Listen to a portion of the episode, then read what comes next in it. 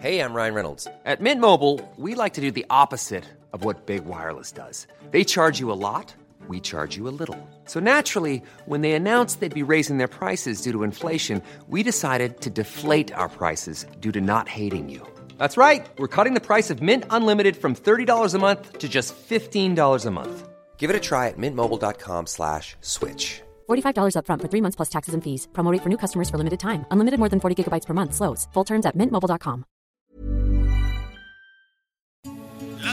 noticias. ¿Qué tal? ¿Cómo le va? Buenas tardes. Estás a punto de escuchar Yo soy Javier Alatorre. las noticias con Javier Alatorre. La vamos a pasar muy bien. Comenzamos. Ya, supérame porque yo ya te olvidé. Ando tan feliz sin ti. Deberías hacerlo tú también. Esta historia se borró no pienso escribirla otra vez. Y ya, supérame y deja hablar mal de mí. Tienes que saber. Ay, la verdad es que es buenísima esta canción. Se, la- se escucha por todos lados y se canta tan rico, ¿no? Se canta tan a gusto. Qué gusto saludarlo esta, esta, esta tarde, esta tarde de lunes. A los que todavía están de vacaciones, pues sigan cantando, sigan a gusto, diviértanse mucho, sigan descansando. Ya superen, hay que superar ya el COVID y superar ya tanta calamidad que nos ha perseguido. Qué gusto saludarlo esta tarde. Anita Lomelí, ¿cómo estás? Hola Javier, ¿cómo estás? Qué gusto saludarte, amigas, amigos. Pues bien, mi- siempre regre- regresa uno de vacaciones, cansado de las vacaciones, por supuesto, pero muy contenta, Javier. Tuve la oportunidad de estar en, en las playas de Cancún y vi muchísimo movimiento en cuestión de economía, ¿no? Los vendedores por todos lados, eh, los restaurantes, la verdad es que también casi llenos, por lo pronto a la hora de la comida. Así que, pues me sentía yo muy muy animada viendo ese movimiento que, que, pues durante dos años no me había tocado sentir, e- esa vibra, ¿no? Eso sí, a las 4 de la mañana pues empezaban los trabajos para quitar el sargazo que no da tregua, sobre todo en, en Playa del Carmen, por ahí, este... Pero la verdad es que muy bien, somos excelentes anfitriones, así que pues cargar pilas con la familia siempre pues trae un, un- buen resultado. Así que estoy muy contenta y bueno, eh, aterrizando de una manera este, abrupta con la jornada eh, que tuvimos ayer y que vivimos en la Cámara de Diputados con esto de la reforma eléctrica. Ya lo estaremos ahí retomando. Fíjate que déjeme comentarle a nuestros amigos. Saludos a Miguel Aquino. Nos pasó la, la estafeta, ahora va a estar muy a gusto, panza para arriba en sus, eh, en sus vacaciones. Seguro nos está escuchando, que bueno, le enviamos un saludo a Miguelón. Oiga, este, pues varias cosas. Uno, pensé, Anita, como eres maratonista, que andabas en Boston. Tan Ah. bonito que es Boston. Bájenle, le- a ver si le bajamos también un, Es un que hay que, hay que hablar de esa canción Ya, ahorita que ahorita, a- a- Al ahorita que firme. Oye, de, de que estuvieron Bueno, en ratito Coachella. más lo vamos a retomar. No, pero Javier, una cosa Sí, chiquita que debemos decir. Ya ves que estuvo en Coachella y todo se estuvo transmitiendo en streaming. Ajá. El concierto, pues redes sociales Saludos también a Edwin Cass. se volvieron locos porque transmitieron a todos menos al grupo firme. Por eso decidimos empezar con ellos, porque pues eso es una discriminación Claro. franca y abierta, Bueno, pues eso sí, pero son los mejores, ¿eh? sin duda. Son los mejores. Felicidades a Grupo Firme. Me- ¿Sabes qué me gusta mucho cómo se visten? Son los primeros ahí que, que usan el, el- el atuendo este grupero, pero con tenis. Sí, sí, no con se ven bota muy bien. picuda, Muy ¿no? cool, No. sí. no con bota picuda, son, son más cercanos a- al, al reggaetón que, que, que, a la, que, al, que al, ¿cómo se llama? Que al grupero. Bueno, saludos, saludos allá a eh, Grupo Firme. Bueno, le decía que este, el maratón es el más viejo del mundo. Eh, el maratón de Boston, ahí se, un- se- son miles y miles y miles. Yo creo que es uno de los más populares en el mundo, más de 120 años.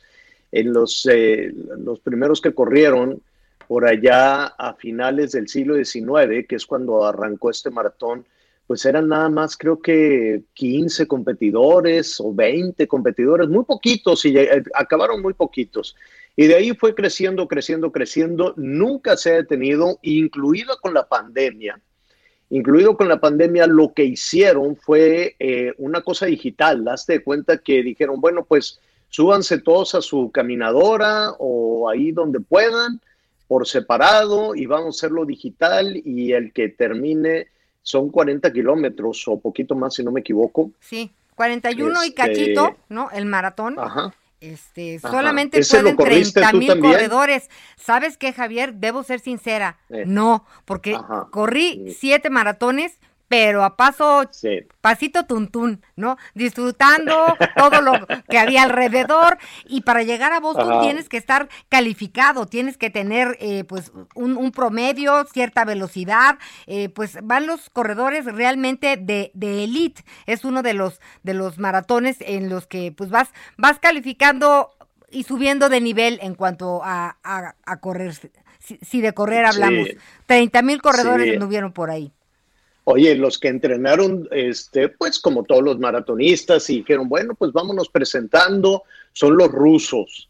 Y con miles de complicaciones dijeron, nos irán a dejar pasar a los Estados Unidos o cómo va a ser. De todas formas se prepararon y nada, pues les dijeron, sabes que tú no vas a competir, pero ¿por qué? Pues porque ahí tu patrón, tu, tu presidente anda bombardeando a Ucrania, entonces, este, pues nada más te vamos a castigar a ti y no los dejaron correr.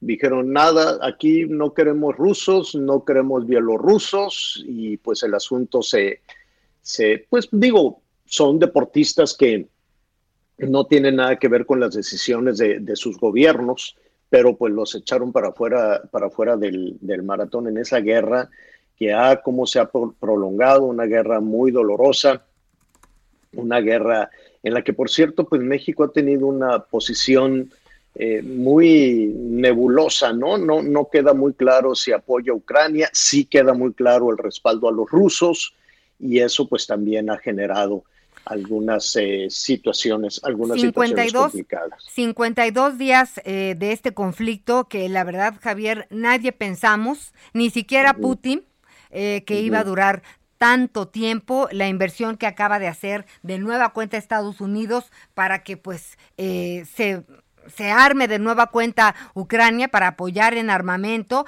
este, pues sí, es, es, es, es un tema que hay que, que profundizar. Y sabes que este fin de semana, por un lado, fue eh, Semana Santa, ¿no? Una semana muy importante para el mundo católico, las Pascuas judías también para el mundo judío y también el Ramadán para el mundo musulmán. Y sabes qué, pues muchas oraciones, muchas oraciones, pero pues esta guerra sigue adelante y pues parece que ya nos acostumbramos dolorosamente a- de nueva cuenta. Bueno, pues ya estaremos hablando al ratito también del significado de la Pascua, felices Pascuas, desde luego, y, y es curioso cómo, y, y lo mencionas ah, eh, correctamente, Anita, como en las eh, diferentes religiones, o por lo menos en las tres religiones más importantes en, eh, en el mundo, ¿no? El mundo católico, el judaísmo y el mundo musulmán, pues estas, eh, esta fecha, esta temporada significa más o menos lo mismo, ¿no? El, eh, el paso el paso adelante, ¿no? La transformación y el paso adelante, desde luego. Bueno, pues ya lo, ya lo estaremos eh, retomando. Que ah, desde ayer muy temprano, muy tempranito, pues estábamos ahí muy pendientes de la Cámara de Diputados. Desde el sábado por la noche, pues se movilizaron todos los diputados del PRI, del PAN, se llevaron sus, sus colchones inflables, sus cobijas, su, su, todo lo, lo, lo necesario para pasar la noche ahí en la Cámara de Diputados. ¿Por qué se fueron desde el sábado? Porque existía la posibilidad de que algunos simpatizantes de Morena bloquearan el acceso de los diputados a la Cámara, o por lo menos era eh, pues una amenaza latente, ¿no? Había algunas manifestaciones, no, honestamente no muy bien organizadas, no, no, no estaban muy bien organizadas. El hecho es que toda la Semana Santa, desde el domingo de Ramos hasta el domingo de Resurrección, pues hubo muchísimos comentarios y muchísimo movimiento alrededor de la reforma eléctrica, que de qué se trataba, de que se aprobaran las modificaciones, ¿no? El, dictamen o la propuesta que se envió desde Palacio Nacional, a lo cual a la que no se le modificaría una coma, pero Morena no tenía los votos suficientes. Trataron de, de, este, de lograr que los eh, legisladores del PRI estuvieran de su lado, básicamente los del PRI, que hoy en la mañanera les tundieron horrible, les dijeron paleros, les dijeron que ya estaban verdaderamente disminuidos, en fin, hoy hablaremos con algunos priistas para ver si efectivamente pues siguen moralmente derrotados o son unos paleros o ya de aquel PRI pues no queda absolutamente nada. El hecho es que la reforma energética propuesta por el presidente López Obrador no avanzó y ya, dijo el presidente hoy por la mañana, saben que yo ya no voy a mandar otra, otra iniciativa, ya no voy a enviar una nueva eh, reforma eléctrica, pero pues escuchemos un poquito de lo que dijo el presidente hoy muy temprano por la mañana. Considero que el día de ayer se cometió un acto de traición a México por parte de un grupo de legisladores que en vez de defender los intereses del pueblo, de la nación, en vez de defender lo público, se convirtieron en francos defensores de empresas extranjeras que se dedican a medrar, a robar y estos diputados los eh, respaldaron a los saqueadores, para decirlo con claridad. Muy lamentable lo que sucedió, aunque tampoco es extraño. Así ha sucedido en otros tiempos de nuestra historia. Pues ahí está, en pocas palabras, les dijo traicioneros y que apoyan al extranjero y que este, pues están apoyando a los saqueadores, saqueadores del país, ¿no? Es, es una, pues es un término, es una acusación fuerte que te digan traicionero, que te digan que no apoyas a los mexicanos, pero ya conoceremos un poco de la respuesta. Por lo pronto, escuchemos a el líder nacional del PRI, Alejandro Moreno. Hoy tendrán la derrota más grande y más monumental. No va a pasar su reforma y que se escuche bien y claro, la primera de tres. Si continúan con esa actitud soberbia, las tres van a ir en contra y no va a pasar ninguna propuesta aquí en el Congreso de la Unión. No va a pasar. No va a pasar. Los priistas les decimos, basta de ocurrencias, basta de hundir a México. No tienen absolutamente nada que presumir y registren algo. Van a pasar a la historia tanto que les gusta la historia. Será la primera vez que el titular del Ejecutivo manda una reforma constitucional y no va a pasar. Y por eso les decimos, Apréndanlo y que se escuche fuerte y claro. El legislativo es un poder, no un empleado del poder. Pues eh, ahí está la posición de, del PRI, que hay que acordarnos, Anita, que durante muchísimo tiempo se hablaba del primor, ¿no? Se hablaba de esta cercanía, de este coqueteo entre, eh, entre el PRI y, eh, y, Morena. De hecho, al líder nacional del PRI durante muchísimo tiempo le decían Amlito, ¿no? En lugar de Alito, pues le decían Amlito, decían que, bueno, pues que era un personaje muy cercano a López Obrador. Ahora las cosas comienzan a definirse de manera muy importante. Y mire, no es eh, quedarnos únicamente con, con la decisión que se tomó el día de, ayer respecto a la reforma eléctrica, que ya estaremos hablando con especialistas para ver, bueno, entonces en qué quedó y cómo quedamos, sobre todo los eh, ciudadanos, ¿no? En qué, ¿Qué, ¿Qué, sucederá con nuestro recibo de la luz? ¿Qué sucederá con las empresas, con las inversiones extranjeras? ¿Qué sucederá con todas las empresas que se dedican a la generación de energía, ya sea solar o la energía eólica, la energía a partir del viento, en fin, todavía quedan ahí algunas, algunas eh, interrogantes. ¿Qué dijo Morena? Sí, Anita. Después, de, después, ya que escuchemos a todos, platicamos. Perfecto, muy bien. Escuchemos entonces a Ignacio Mier. Amigas y amigos legisladores, no hipotequen su honra, porque no va a haber dinero para que la recuperen. La honra es un asunto de dignidad y de calidad moral. Sean dignos representantes de sus estados. Regresen a su casa de día. Regresen a su casa de día. No en la oscuridad como entraron aquí. Viendo de frente a sus familias, a sus hijos, a sus electores. Ellos les dieron su voto y su confianza. Si hoy votan a favor de este dictamen, que además contiene, repito, sus propuestas, habremos dado un paso muy importante en beneficio no de un presidente, no de un partido, sino a favor de la sociedad y del país.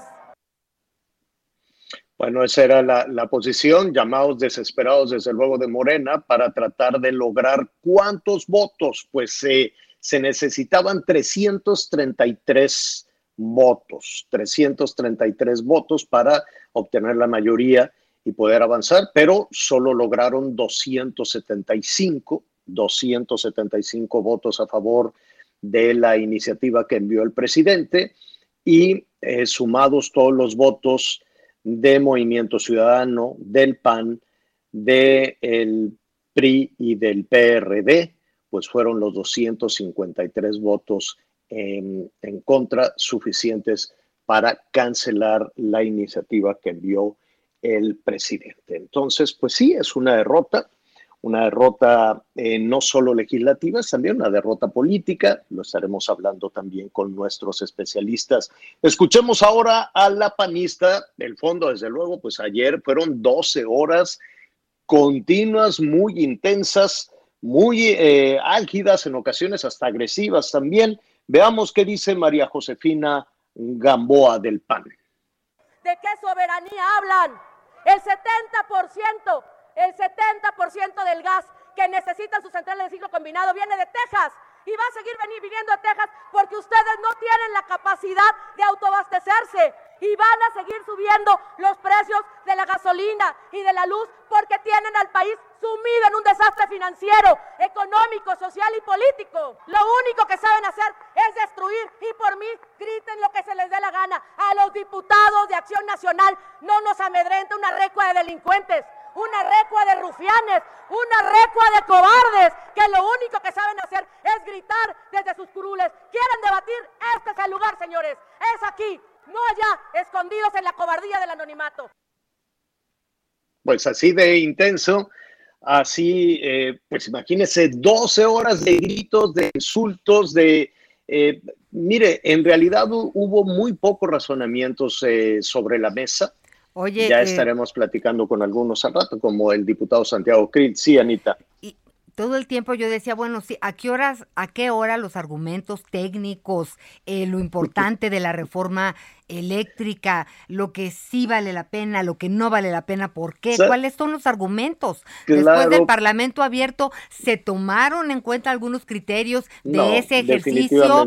No. ¿por qué no? ¿Por qué sí? Javier, no había argumentos. 12 horas de mercado se, se, lleva a cabo ese parlamento abierto un poco para encuerpar la iniciativa, ¿no? Como para decir, los escuchamos a todos, pero no gracias, ¿no? Entonces, siempre pues se participan, ¿no? Participan especialistas, periodistas, analistas, en fin, todos aquellos que tienen que ver con el tema energético. Cuando decimos el Parlamento abierto, para poner en contexto a nuestros amigos, fueron todas esas jornadas en donde los diputados dijeron, bueno, pues que vengan todos los que están en contra y todos los que están a favor de esta eh, modificación o de esta reforma energética los escucharemos para tomar una decisión, pero no fue así, porque acuérdate que al mismo tiempo o previo a que se llevara a cabo este parlamento abierto, es decir, donde iban todos los especialistas, se envió la iniciativa con la instrucción de que no se le cambiara una coma. Entonces, pues sí, los diputados dijeron, bueno, pues vamos a cumplir con el trámite de escucharlos a todos, de, las, de, de todos aquellos que alertaban sobre los riesgos de una modificación o de no hacer ninguna modificación, pero la instrucción estaba dada, sobre todo a los legisladores de Morena y a los partidos satélite de, Morena como el Verde, de que no le cambiaran una sola coma. A propósito, al partido este, satélite, a los del Verde les ha ido como en feria, porque es el único partido verde en el mundo que no es ecológico.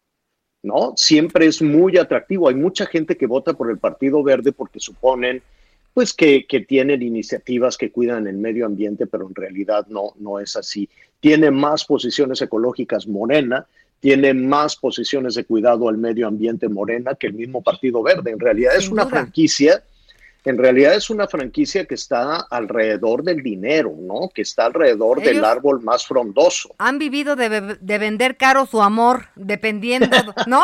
dependiendo para dónde está el, el peso mayor este, pero, pero sí, sí, sí es una tragedia.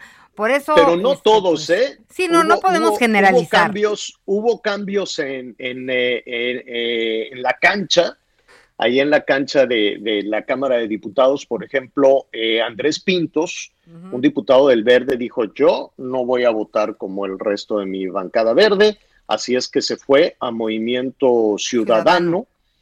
Este y se fue a Movimiento Ciudadano y hubo también otra legisladora del Partido Verde que no, eh, que no quiso votar a favor de esta iniciativa. Vamos a escuchar lo que dijo, pues ya muy golpeado Carlos Puente. Hace mucho que no hablamos con Carlos Puente, este, eh, del eh, el líder del partido, del Partido Verde.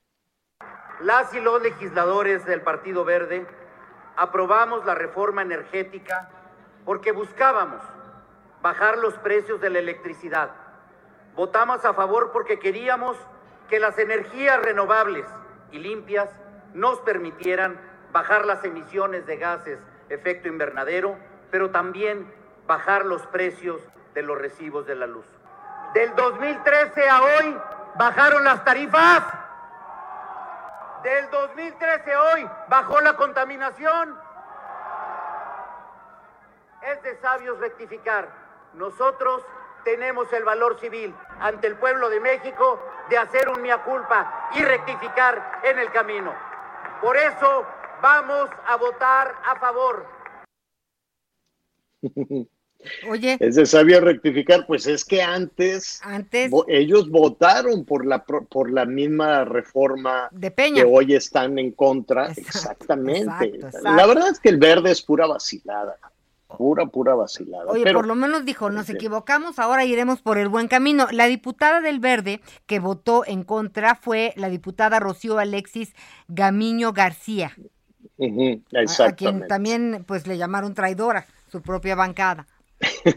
y hubo un priista que se bajó también para sumarse a, Morena. A Morena. Bueno, pues mira, eh, eh, así estuvo el asunto. Aquí, aquí lo importante es usted, su familia, eh, usted que tiene un negocio, usted que está pagando unos dinerales de energía eléctrica allá en Baja California o en Quintana Roo o en Yucatán o en Sonora, ¿no? Ahora que están estos calorones, qué rico está el calor, ¿eh? Y viene todavía fuerte la, la, la, la, onda, la onda cálida. Este, bueno, ¿qué ganamos con todo esto? Independientemente de los jaloneos políticos, de aquí al 24 el asunto va a seguir. Y una cosa, Javier. Sí. Lo que vimos ayer a las y los legisladores, tengámoslo claro muy, muy bien, o sea, nosotros los elegimos. O sea que también es una reflexión para nosotros porque el nivel que vimos ayer, pues a mí me pareció lamentable. Pues, este, entonces, sí es una reflexión para todos sentidos. Ayer lo que menos importó era como la agenda ciudadana, como que los ciudadanos estábamos por otro lado y ellos estaban en su asunto, ¿no? En sus en sus broncas políticas.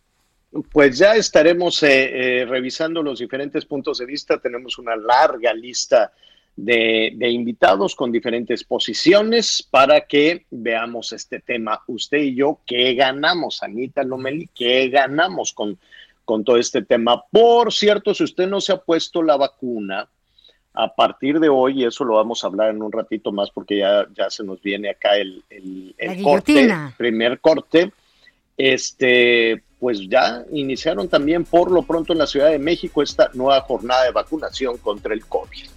Vamos a hacer una pausa y volvemos inmediato. ¿Qué parte no entiendes cuando te digo que no? La N o la O, tu tiempo se acabó.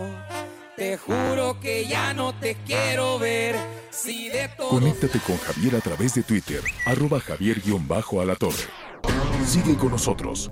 Volvemos con más noticias. Antes que los demás. Heraldo Radio. La HCL se comparte, se ve y ahora también se escucha. Todavía hay más información. Continuamos. En Soriana, lleve el segundo al 50% de descuento en paquetes de pechuga de pavo San Rafael, Swan y Sabori, quesos Oaxaca Lala, Villita, Food, Swan y Volcanes de 400 gramos y en salsas caseras y botaneras seleccionadas. Soriana, la de todos los mexicanos. Al 18 de abril, aplican restricciones. Válido en Hiper y Super. Las noticias en resumen. Son las once y media tiempo del centro de México. Cuatro personas muertas es el saldo hasta el momento que dejó un incendio en el cerro de la comunidad de San Isidro en el municipio de Magdalena Peñasco, Oaxaca, confirmó Alfredo Aarón Juárez, titular de la Comisión Estatal Forestal de Oaxaca. El siniestro ha sido controlado en un 40%. La Fiscalía General de Justicia de Sonora identificó a uno de los dos cuerpos que fueron colgados en un puente vehicular de Empalme, Sonora, la madrugada del domingo. Se trata de José de Jesús El Pelón Luna, quien ya había sobrevivido a un ataque en el que murieron quemados tres personas en 2019. El gobierno de Nuevo León y la Comisión Local de Búsqueda publicaron una recompensa de 100 mil pesos a quienes aporten información para hallar a la joven Devania Escobar, quien está desaparecida desde hace unos días. Hoy el dólar se compra en 18 pesos y también en 18,80 y se vende en 20,50 centavos.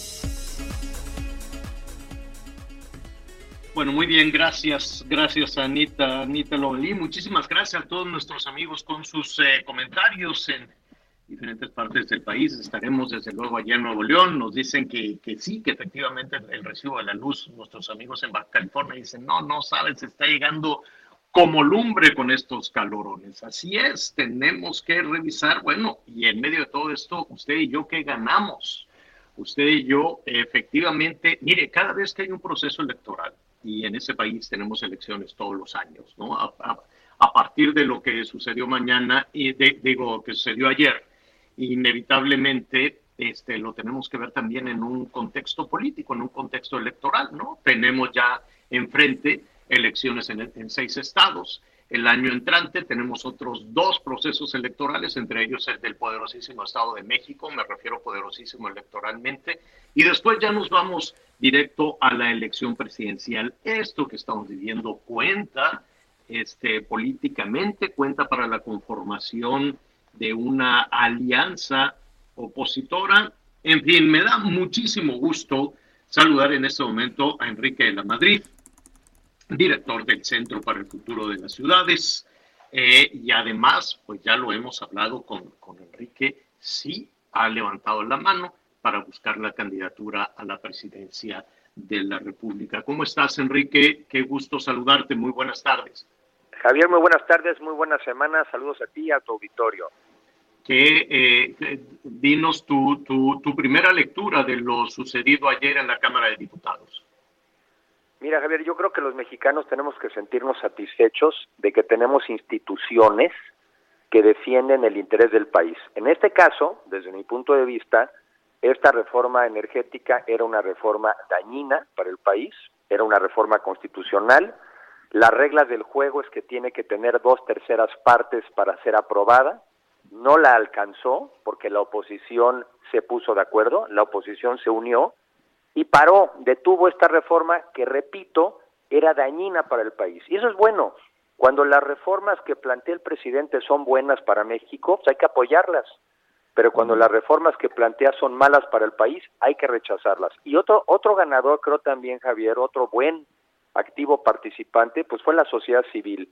Una sociedad que cada vez se involucra más, que se activa, que buscó a sus legisladores, que les dijo el sentido del voto, y me parece que fue un gran día para México el día de ayer, y pues hay que seguirle porque hay que trabajar en los problemas de fondo, pero desde ese punto de vista tenemos instituciones y están funcionando, Javier.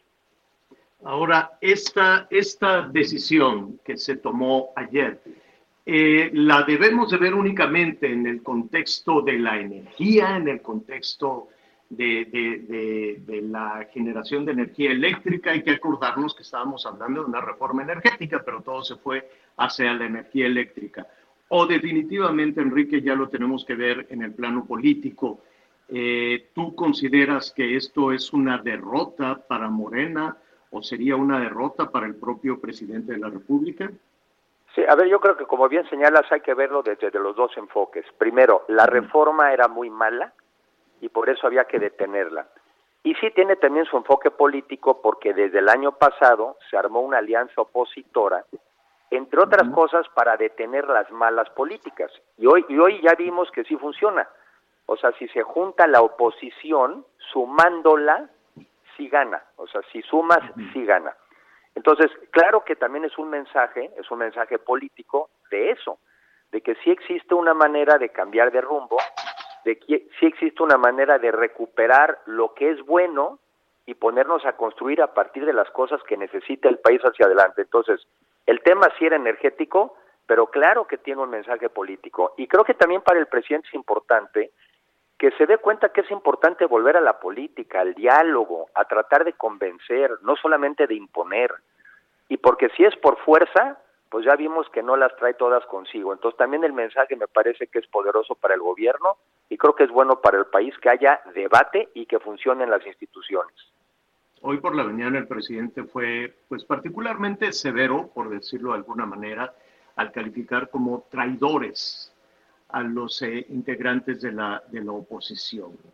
Traidores, eh, vaya, de pronto se ha manoseado mucho un, un, concepto y cuando digo manoseado, pues se dice con mucha ligereza, sobre todo en los debates en el legislativo, el ser un traidor a la patria. Yo siento que esa es una acusación muy severa. ¿Tú consideras que tu partido o que la oposición eh, son traidores a, la patria, eso por un lado, y, de una vez ponemos, eh, ponemos todo el contexto, este, no lo dijo directamente lo de estar moralmente derrotado, en haciendo una referencia al PRI, pero sí le dijo que es un palero, que es un partido ya disminuido, que es una vergüenza, aquello que, que se apoyaba en 1938, en fin, y que todo ahora, eh, que, que el PRI gravita alrededor del PAN.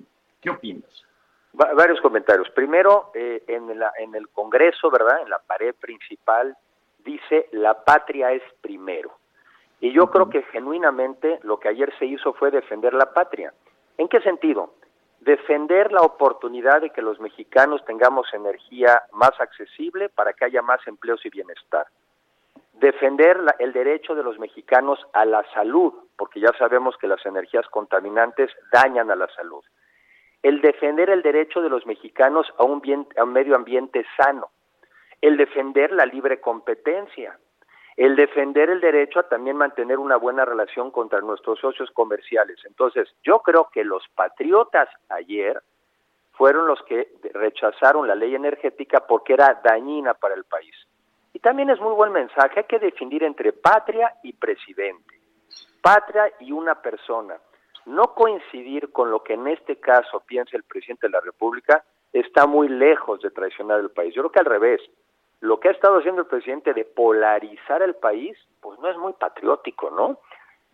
criticar a la gente sin respetar el derecho a tener una opinión diferente no es muy patriótico. Entonces, no, yo creo que la patria es primero y eso fue lo que hizo la oposición ayer y la sociedad en una buena medida. Entonces, de ninguna manera coincido con esos adjetivos. Y la otra, ayer también hubo una buena explicación. Cada momento tiene su etapa. Lázaro Cárdenas en su momento defendió el petróleo. El presidente López Mateos en su momento nacionalizó la, industria eléctrica, pero el momento de México hoy es otro.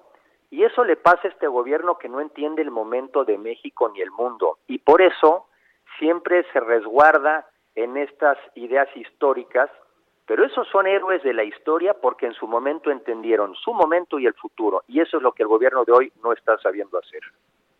Anita Lomelita quiere comentar, Enrique. Enrique, qué, qué gusto saludarte. Bien, gracias. Oye, mira, eh, todas las reformas son perfectibles y como ciudadanos estamos acostumbrados a que nos diga cada vez que llega un presidente, esta es la mejor reforma y sus argumentos, ¿no?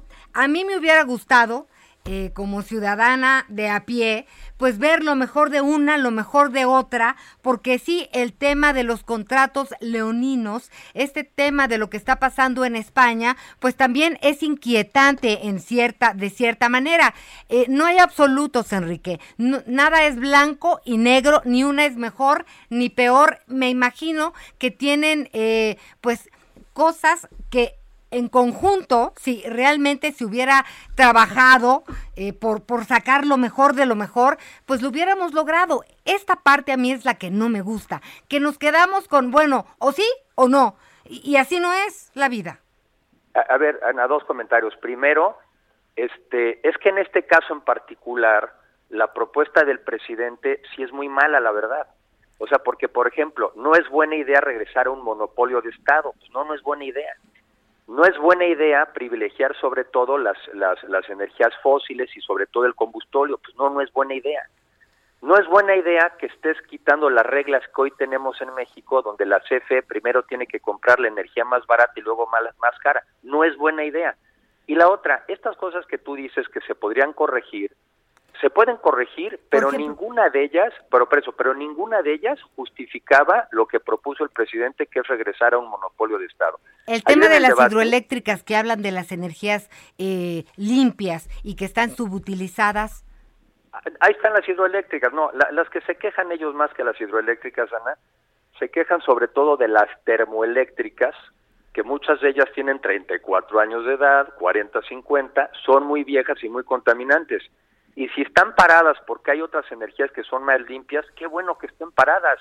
Entonces, yo coincido un poco en lo que quieres decir, de que a veces no siempre es blanco y negro, pero en este caso, así la pusieron, así la mandaron, dijo ni un cambio ni una coma, pues fue, pues, pues fue un rechazo. Eso pasa también cuando quieres polarizar, te puede salir al revés. Crees que podías dividir a la oposición y lo que acabó haciendo fue que la unió. No siempre funciona la estrategia de polarizar. Oye, y la ley de la industria eléctrica, perdóname Javier. Sí. Sí, sí, entonces, ¿cómo queda? Mira, hay todo un debate, que ese es otro tema. El presidente mandó, hizo unas reformas el año pasado, fueron aprobadas, y acuérdate que la semana pasada hubo este esta acción de, la Suprema eh, inconstitucionalidad, la Suprema. Y traen incluso el debate, Ana, que hoy creo que lo van a platicar, de si están contados bien o no los votos porque muchas personas piensan que sí se alcanzaron los ocho votos de los ministros que era necesario para rechazar la ley. Entonces, en el tema energético no hay duda de que el presidente no está muy bien orientado, no está bien asesorado y por eso también tiene este revés. Enrique, Enrique de la Madrid, se nos viene un poquito el tiempo, el tiempo encima, pero pues quisiéramos invitarte a la cabina, quisiéramos invitarte a este espacio para que hablemos de eh, pues ahora sí que el futuro de la oposición, realmente esta, eh, PRI, PAN, Movimiento Ciudadano, PRD, logrará conformar un bloque, lograría tener un candidato de unidad. Yo creo que el, el, 24 no se ve tan lejano. Las elecciones del, del, 23, bueno, pues ya tenemos seis estados aquí encima, el 23 que será muy importante, y que hablemos eh, eh, de, pues de esta aspiración que tú tienes, yo te preguntaría antes de concluir, levantaste la mano para ser candidato, candidato del PRI, candidato de la oposición. Danos un adelanto antes de, invitarte a que hablemos de este tema en la cabina. Gracias por la invitación y cuidando las leyes, las leyes electorales que son muy rigurosas en nuestro país. Yo lo que siempre he dicho es que sí creo en una oposición que sea capaz de generar una buena alternativa para el país que el rumbo por el que va hoy no es viable, simplemente no es viable, y ahí están los datos, más pobreza, más gente sin acceso a la salud, el crimen verdaderamente desatado, este México de hoy no es viable. Y por eso no solamente es posible, sino deseable y necesario una oposición con una narrativa que sea atractiva para todos los mexicanos, no solamente los que votan por ellos. Entonces, con gusto platicamos y en eso es en lo que estamos trabajando, en una visión de país donde todos quepamos, Javieriana, porque sí se puede tener un mucho mejor México que el que tenemos hoy. Enrique, muchísimas gracias. Es Enrique de la Madrid. Gracias, gracias por este comentario y te esperamos pronto en la cabina. Gracias, Javier. Gracias, Ana. Buen día. Saludos. Gracias. Oiga, bueno, pues ahí está. Eh, ya hemos platicado también con otros aspirantes, tanto del Partido Nacional, del PRI, de Morena, en fin, ¿no? Varios de, de, cuando el presidente dio el banderazo de salida, ¿no? A que levantaran, a que levantaran la mano, pues hemos platicado aquí con Rocío Nale, hemos platicado. ¿Sabes quién nos falta? Claudia. Hemos eh, platicado también con el canciller, nos falta Claudia Sheinbaum, en fin, hay que ir platicando con todos aquellos que aspiran a convertirse en presidenta o presidente del país y para eso precisamente está este, este espacio. Oiga, en un ratito más vamos a ver qué va a suceder con la siguiente iniciativa. Ayer, desde ayer por la noche, el presidente adelantaba que independientemente de lo que sucediera con la reforma eléctrica, él mandaría una reforma para la ley minera. ¿Esto qué significa? Nacionalizar el litio. ¿Qué es el litio? Pues es un mineral fundamental, estratégico en el desarrollo de, este, de la tecnología en el mundo. Entonces, México es, eh, es, poderoso en litio, hay concesiones para la explotación de litio. Eh, de entrada, pues el presidente está mandando esta iniciativa. Hay eh, algunos integrantes de la oposición que desde ayer decían, bueno, pues todo este patrimonio eh, del país ya está protegido por la Constitución, el litio estaría protegido con la, por la Constitución, decían que no sería necesaria esta reforma a la ley minera, el presidente de cualquier forma la está enviando y este, pues fue está tratando de que los senadores aprueben esta, esta reforma. No necesitaría mayor trámite que una mayoría simple para proteger este mineral estratégico. Eh, veremos cuáles son los planes en ese sentido del gobierno federal, los planes en ese sentido de, del presidente López Obrador. Jorge Almaquio, nuestro compañero, está muy al tanto de esta segunda iniciativa de la ley minera. Jorge, qué gusto saludarte, ¿cómo estás? ¿Qué tal, Javier? ¿Cómo te va? Buenas tardes a los amigos del auditorio. Efectivamente, el plan B ya está en la Cámara de Diputados, llegó ayer, ayer por la tarde, noche, y bueno, pues espera que este día, de manera fast track, se discuta en el Pleno de la Cámara de Diputados en sesión eh, eh, presencial y también a distancia, bueno, pues se va a presentar este proyecto de decreto del presidente Andrés Manuel López Obrador por el que se reforman y adicionan diversos preceptos de la ley minera. Son modificaciones al artículo 1, el quinto, 9 y 10 de esta ley. En este último se plantea la creación de un organismo especial que se encargará del manejo del mineral que estará a cargo, por supuesto, del Estado mexicano. La exploración, la explotación y el aprovechamiento de litio quedan exclusivamente a cargo del Estado y se llevará a cabo por el organismo público descentralizado que determine el Ejecutivo Federal en términos de las disposiciones aplicables, señala la propuesta que envió el presidente Andrés Manuel López Obrador. En esta iniciativa precisa que el cumplimiento de la legislación y tratados internacionales en materia de protección al medio ambiente de los pueblos originarios será escrupuloso por parte de dicho organismo. En el apartado séptimo de la propuesta de modificación el jefe del Ejecutivo Federal indica que no habrá más concesiones a particulares para los espacios donde haya litio que serán considerados zonas de reserva mineral. De esta manera, Javier, bueno, pues ya está esta propuesta. A las 12 aproximadamente, un poquito más tarde, habrá una conferencia de medios por parte de la coalición Va por México, PRI, PAN, PRD, que van a fijar su posición en torno a esta, a esta eh, pues, iniciativa que envió el presidente Andrés Manuel López Obrador. A las 12.30 está, están citados los diputados para que inicie la sesión del Pleno y se espera que ya pues se presente, se discuta y se vote esta nueva ley, este plan B del jefe del Ejecutivo Federal para poder pues hacer hacerse cargo de litio aquí en nuestro país. De esta manera estaremos al pendiente, Javier, por supuesto, reportando a los amigos del auditorio. Oye, muchísimas gracias, Jorge. Nada más una, una cuestión ahí en los, eh, los comentarios entre los colegas o, o que de pronto algunos legisladores se, se, acercan a la fuente, se acercan con ustedes, este, que han comentado, porque pues están empoderados, ¿no? Están, la oposición está muy vigorosa con el, con, con el triunfo, hay que decirlo de esa manera, que tuvieron ayer, y en una de esas, pues ya engallados, ya empoderados, deciden decirle que no a cualquier iniciativa, ¿no?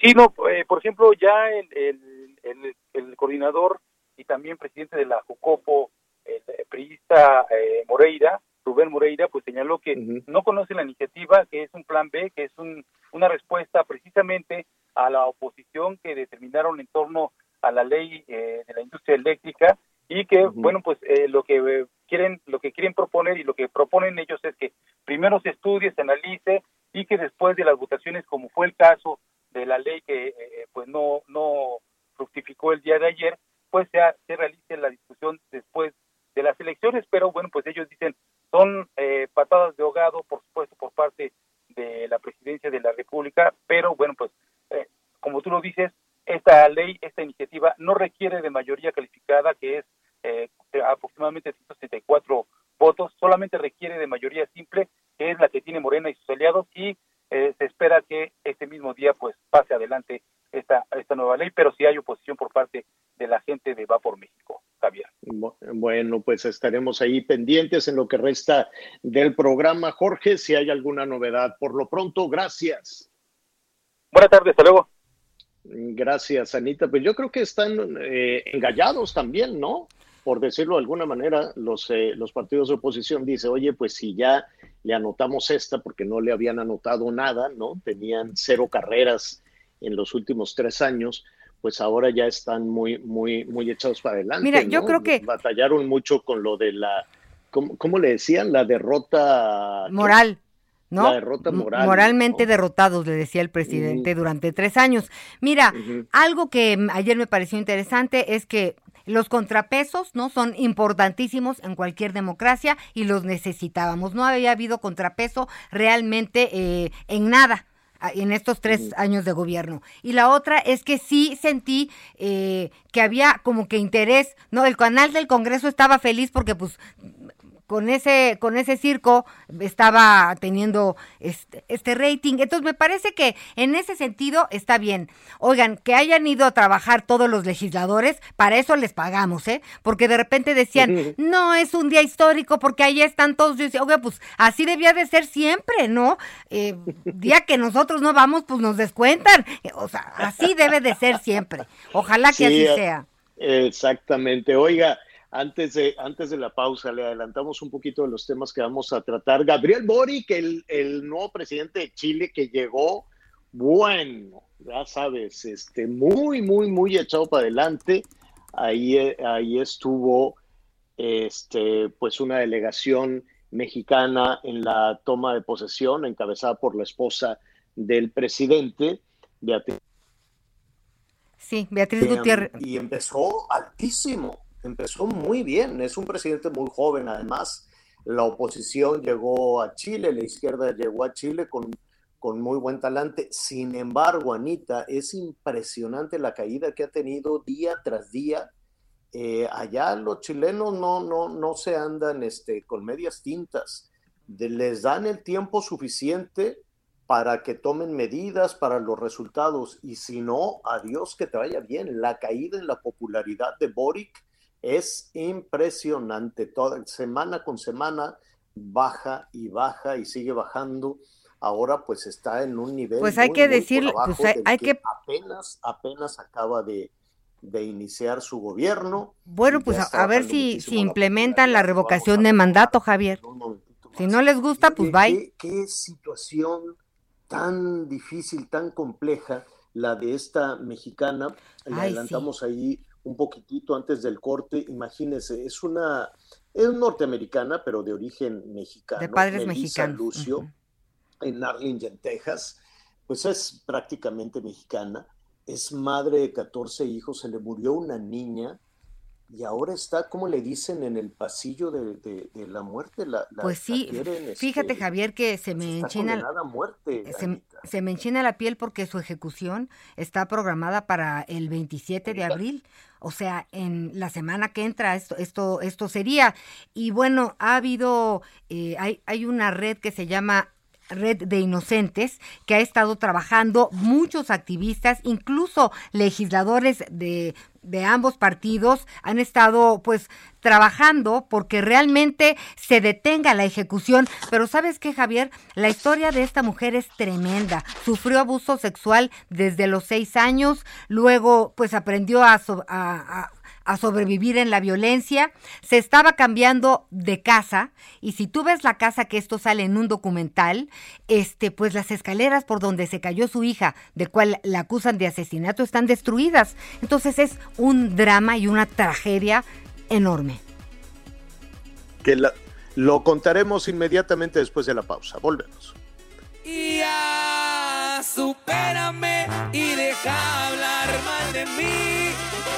Tienes que saber perder, igualito que sabes mentir. Ya cambié de corazón y tú no vuelves a entrar aquí. Conéctate con Ana María a través de Twitter, arroba Anita. When you're ready to pop the question, the last thing you want to do is second guess the ring. At Bluenile.com, you can design a one-of-a-kind ring with the ease and convenience of shopping online. Choose your diamond and setting. When you find the one, you'll get it delivered right to your door. Go to Bluenile.com and use promo code LISTEN to get $50 off your purchase of $500 or more. That's code LISTEN at Bluenile.com for $50 off your purchase. Bluenile.com code LISTEN. Lomelí. Toda la información antes que los demás. Ya volvemos. Heraldo Radio. Todavía hay más información. Continuamos. Las noticias en resumen. La Liga MX informó que tres personas fueron detenidas luego de una riña entre aficionados de Chivas y Cruz Azul en el Estadio Azteca. Esto gracias al protocolo de cero tolerancia. Este domingo fueron trasladadas al penal femenil de Santa Marta Catitla las tres mujeres que fueron detenidas durante el operativo de recuperación del edificio de la Comisión Nacional de Derechos Humanos, que estaba tomado desde septiembre de 2020. Las imputadas, identificadas como Areli, Carla y Magda, enfrentan cargos por su presunta responsabilidad en delitos contra la salud. Autoridades fronterizas de Estados Unidos detuvieron en marzo a más de 210 mil migrantes que trataban de cruzar la frontera con México. Esto representa la cifra más alta en dos décadas, de acuerdo con aduanas y protección fronteriza de Estados Unidos.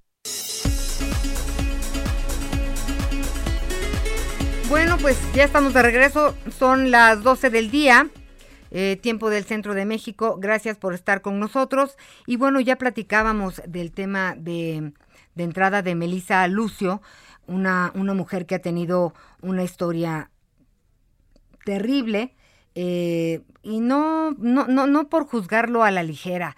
Eh, una mujer que con 14 hijos, este, pues lleva más de 10 años y se está sentenciada a muerte. Su sentencia es para el 27 de, de abril, ¿no? En el estado de Texas.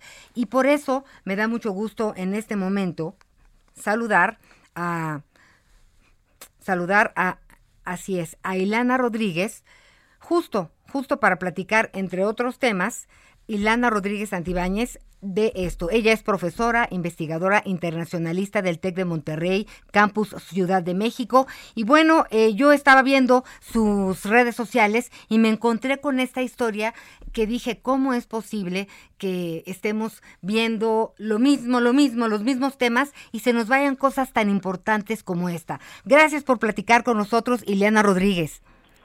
¿Qué tal? Muy buenas tardes, Ana María Lomelía, a ti y a todo tu auditorio. Platícame, a ver, ¿por dónde empezamos a contar la historia de Melisa Lucio?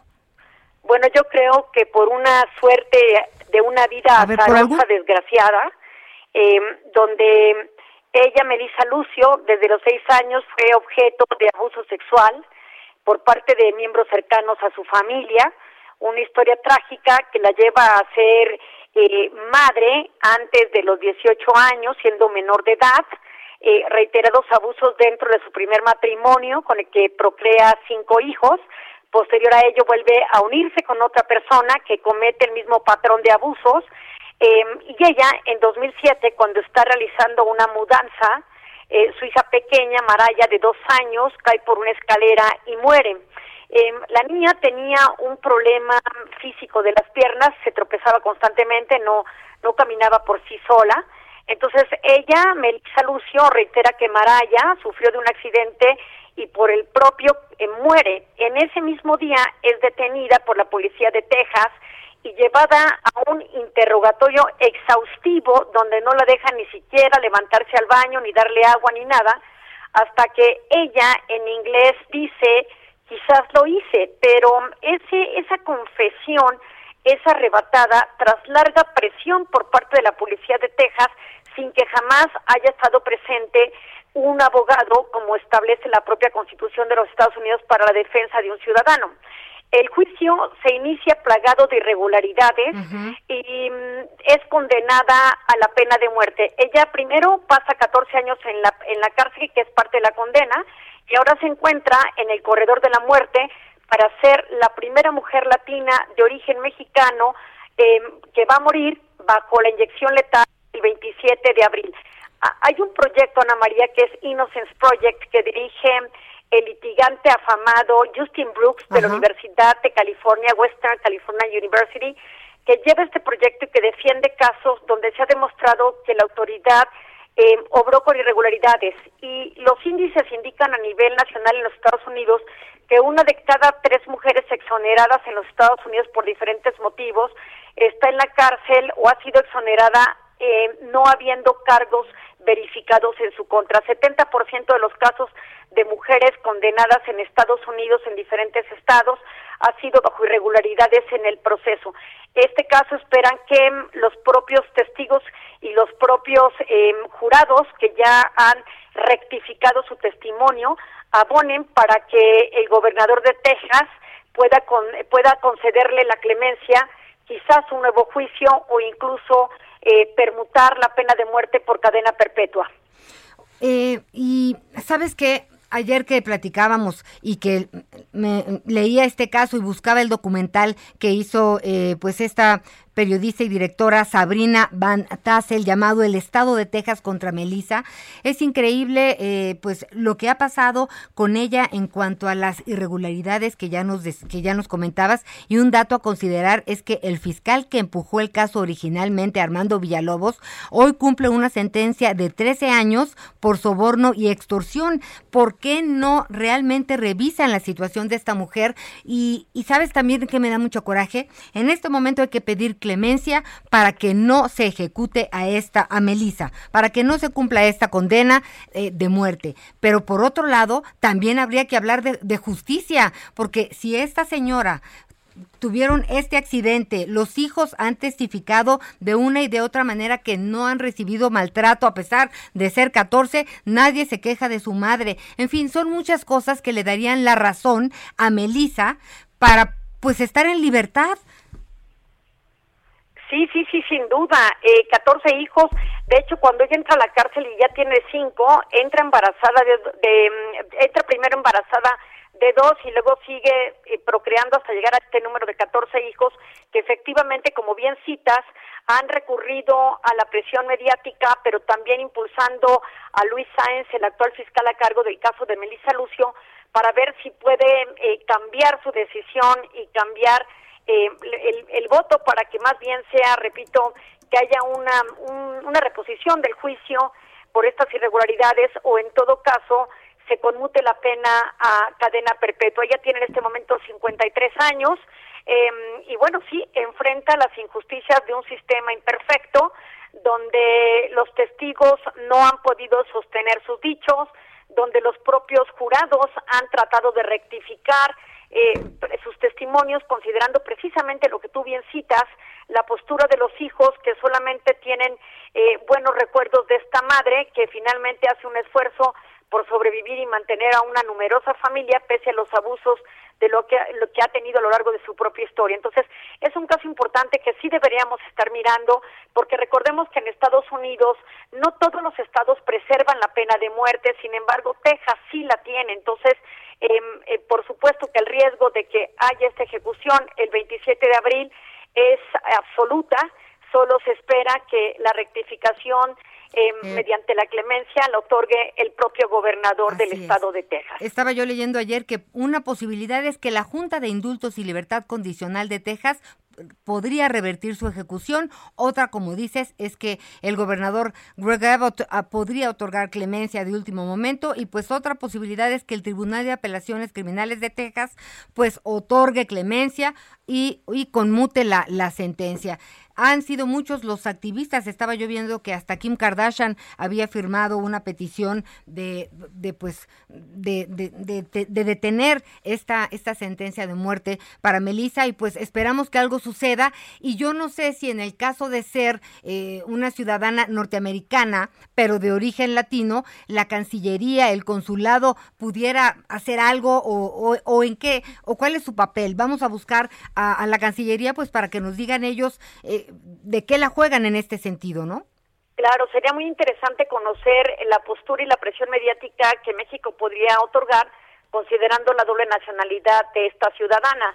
Eh, y bueno, pues sí, también como tú bien citas, pues también considerar que Texas ha ejecutado a más de 460 personas, lo dice Amnistía Internacional, a la, mediante la pena de muerte, y, y en un casi 39% de sus ejecuciones, desde 1977 a la fecha, se ha demostrado la arbitrariedad, discriminación y frecuentes errores eh, con los que se ha dictado sentencia en contra de mayorías afroamericanas y latinas. Entonces, eh, pues sí, esperemos que haya una presión mediática suficiente como para que haya una decisión que cambie el fallo, comenzando por el propio fiscal, que tendría la capacidad de, de ya no solicitar la pena de muerte o incluso la clemencia que pueda otorgar el propio gobernador. Entonces, e, ese es el caso paradigmático em, que, que, pues, finalmente atenta contra las libertades y el derecho que se constituye en su propia Carta Magna. De acuerdo. Bueno, pues esperamos que, que, algo suceda y vamos a seguir este caso para ver finalmente eh, pues que ojalá se pudiera hacer. Por un lado, que lo, clemencia, que es una palabra que no me agrada en este sentido, porque esta mujer no merece clemencia, merece justicia. Pero ya buscaremos a las otras partes involucradas. Aprovechando que estamos contigo, Ilana Rodríguez Santibáñez, ya les decía que es profesora investigadora internacionalista del TEC de Monterrey Campus Ciudad de México. Pues 52 días del conflicto entre Rusia y Ucrania, de esta guerra, este, y vemos que se inyectan fuertes cantidades de dinero. ¿En qué vamos? ¿Cuál es la situación, Ilan? Eh, es una situación eh, que se ha vuelto mucho más compleja porque, como bien sabes, en una guerra la principal víctima es la verdad. Entonces, cada una de estas fuerzas militares ucranianas o Rusia promueven una verdad respecto a sus avances en relación a ventajas en objetivos militares, mientras que el propio Zelensky dice que está por la victoria y que Mariupol la están recuperando y Kiev también, eh, Rusia sostiene lo contrario. Los analistas internacionales del lado oriental sostienen que Rusia tiene acordonada Mariupol y, por supuesto, a Kiev, donde las bajas de civiles y de militares ha sido numerosas. Sin embargo, no hay cuenta alguna de prisioneros de guerra, por ejemplo, de acuerdo al derecho internacional humanitario.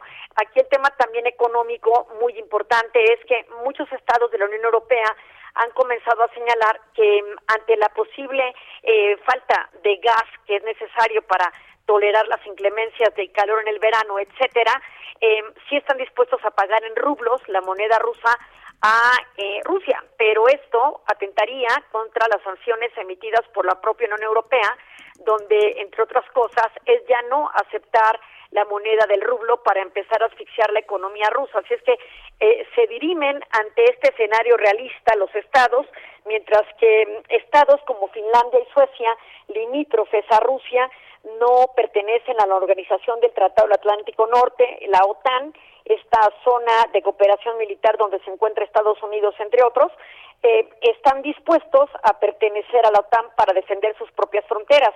Y Vladimir Putin ha señalado que si estas naciones entran a la OTAN, no le quedará más remedio que comenzar también a utilizar posibles armas nucleares en determinadas regiones para defender su territorio. Entonces, el tono de defensa por parte de Rusia, Rusia se ha incrementado en detrimento a los avances que ha tenido Ucrania en su propio territorio. Este, este esto se ve también muy problematizado si consideramos que tanto Rusia como Ucrania están solicitando millonarios préstamos al Fondo Monetario Internacional para tratar de subsistir y luego también mantener la economía en la posguerra. Entonces viene un escenario económico muy difícil para ambas naciones con los secos impactos que generan por la economía y su articulación, eh, empezando por el combustible, la exportación de granos, en donde ambas naciones juegan un rol importante en el mundo. Pero vamos, eh, los saldos son negativos para ambas naciones y urge se acelere aproximaciones a las negociaciones donde no veo cómo puedan salvar a Donetsk y Lugansk del dominio ruso. Fueron el motivo de la invasión y Rusia no está dispuesta a ceder esa ventaja que ha obtenido en territorio ucraniano, Ana María. Platicábamos algo en relación a los derechos humanos, eh, pues cuando el presidente de Ucrania le dice eh, a, pues a, la población, oigan, agarren las armas y vámonos a defender nuestra patria, nuestra tierra, se pierden muchas cosas. Es correcto. Fíjate que es un tema muy interesante para el análisis del derecho internacional. Em, los civiles siempre serán personas protegidas por el derecho internacional humanitario en territorios de conflictos armados internacionales y no internacionales. Sin embargo, cuando Zelensky hace este llamado a la población a defenderse y armarse, automáticamente, al portar un arma, pierden la calidad de civiles y se convierten en combatientes que participan en la conducción de las hostilidades portar un arma los vuelve parte de la guerra. Pierden el estatuto de protección como civiles. Podrían tener otra protección como prisioneros de guerra, hay que decirlo. Pero vamos, el tema aquí es cómo van a ejercer el principio de distinción las fuerzas rusas de, de, los civiles que participan, que luego son escudos humanos, que parece que son civiles, pero que tienen atrás de su silla una Kalashnikov, la Kalashnikov antigua o armas actuales de las que les ha provisto Estados Unidos y otros territorios a los ucranianos. Entonces, solo la historia, el derecho, la criminalística podrán dar cuenta de quién efectivamente detonó el primer disparo. Obviamente, el primer responsable aquí sí o sí es Rusia, porque es el invasor, pero ya dentro del territorio habrá que tomar y levantar el dato correcto para encontrar la responsabilidad individual de quienes ejecutaron acciones en contra efectivamente de los civiles que no portaban armas. Eh, se ha hablado lo que se ha hablado de este conflicto, pues que podría ser el principio de la tercera guerra mundial, porque eh, pues finalmente pues los algunos países van tomando partido de uno o de otro lado, este y tarde que temprano, más temprano que tarde, pues las consecuencias estarán pues e, en todos lados, porque eh, en una guerra nadie gana, perdemos todos y en este mundo globalizado pues nos pega. Pues sí, sin duda. Fíjate que justamente un, gran analista de política internacional como Noam Chomsky de Estados Unidos, eh, cuyo abuelo fue ucraniano precisamente, sostiene que, que Ucrania lo mejor que podría hacer es prácticamente eh, rendirse. Vamos, es totalmente polémico lo que dice Noam Chomsky, pero también hay que señalar que esto para decir que sí se encuentra en una desventaja considerable frente a un gigante en proporción de número de ejércitos y capacidad reactiva o de armas en contra de Ucrania, que aunque está, repito, siendo en este momento sostenida militarmente por fuera por otras naciones que le han dado los recursos para la tecnología eficiente de combate, pues no son grandes operadores de la misma, ¿no? El propio buque Moscow que se alegó en días recientes que había sido eh, sumergido por las fuerzas ucranianas, se demostró que ya flote y que sufrió de diversas detonaciones al interior, que se está determinando la causa, pero que no son atribuidas a las fuerzas ucranianas. Entonces, eh, vamos, habrá que estar atentos a ver a la evolución de esta guerra, pero también a observar que Rusia en algún momento tiene que ceder. Para algunos analistas sí es un episodio que invita al nacimiento de una tercera guerra mundial, pero en tanto el conflicto no se internacionalice o no tenga actores como Estados Unidos y otros de potencial uso de energía nuclear en contra de Rusia, el conflicto sigue estrictamente entre Ucrania y Rusia.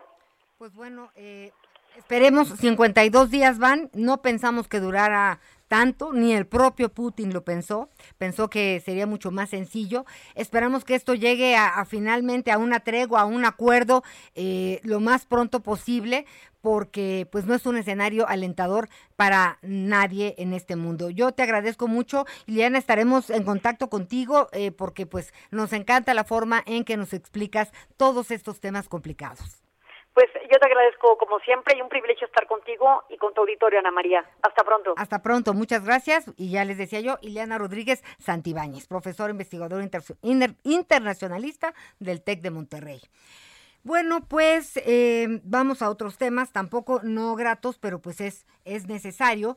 Vamos al Estado de México, vamos con nuestro corresponsal José Ríos, corresponsal del Heraldo Radio, porque pues caen ocho involucrados en multihomicidio de Tultepec. Gusto de saludarte, José, gracias por estar con nosotros, platícanos.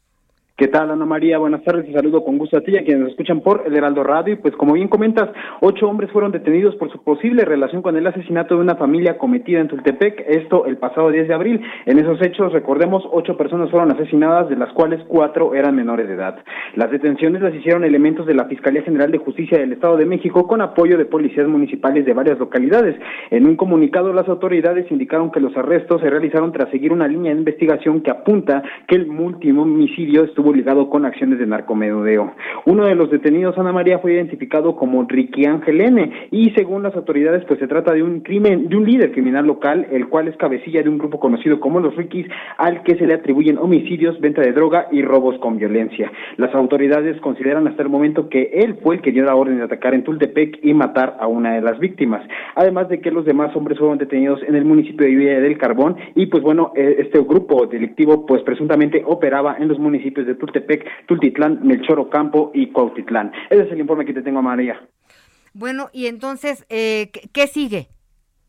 Hasta el momento, pues se está llevando a cabo el proceso judicial de estos sujetos. Hay que apuntar que, pues bueno, en las principales audiencias lo que se ha señalado es que estas personas lo hicieron dentro de, de eh, la adicción de estupefacientes para hacer este, este lamentable crimen. Sin embargo, pues bueno, hasta el momento pues todavía sigue este proceso judicial, el cual pues bueno, eh, pues dará línea de lo que continúe de este lamentable hecho. Bueno, pues yo te, te, agradezco muchísimo, ¿no? Siempre en radio vamos voladísimos y no, así nos diste la información. Muchísimas gracias, gracias y estaremos muy pendientes y hay que darle seguimiento porque ya ves que luego los agarran y, y la famosa puerta giratoria no desaparece. El chiste es que los agarren, que se haga justicia y cero impunidad. Si no, no vamos a avanzar en estos temas en contra de la violencia. Gracias. Seguimos pendientes, Ana María. Y bueno, y con esto, ¿les parece si hacemos un recorrido por los estados de la República? José Manuel S. fue vinculado por el delito de homicidio calificado y de encubrimiento en el caso del exmandatario Jorge Aristóteles Sandoval ocurrido en Puerto Vallarta el 18 de diciembre del 2020. En la audiencia que se llevó a cabo este sábado estuvieron presentes la viuda de Sandoval Díaz, Lorena Jacibe y familiares de José Manuel S., también conocido como Manu Vaquita. José Manuel S. es señalado de haber autorizado y ordenado diversas acciones al interior del lugar que facilitaron el accionar de los autores materiales de los hechos y la alteración de la escena del crimen. Una vez vinculado a proceso, el juez que tomó conocimiento de la causa fijó además como medida cautelar la prisión preventiva oficiosa por un año, por lo que ve el homicidio, y justificada de un año por el encubrimiento. Aún están vigentes órdenes de aprehensión en contra del hombre y la mujer, quienes son los presuntos autores materiales del asesinato del exmandatario. Desde Guadalajara, Mayeli Mariscal. Una ola de atentados contra agentes ministeriales ha desatado en la entidad. Al fin de semana morir asesinados el escolta Gil Manuel Solano, el primer comandante Alejandro Domínguez Cabriales, esto en el municipio de Janos. Posteriormente trascendió que a su vez fue victimado el delegado de migración Lorenzo Gabriel Pico Escobar. Al día siguiente, otro comandante es masacrado en Ciudad Juárez, Emanuel Ezequiel Ortiz, justo cuando salía de su hogar. Estos hechos han puesto en alerta a las diversas dependencias, ya que puede traducirse en un enfrentamiento directo entre fuerzas policíacas y grupos delincuenciales que ponen alerta a toda la entidad.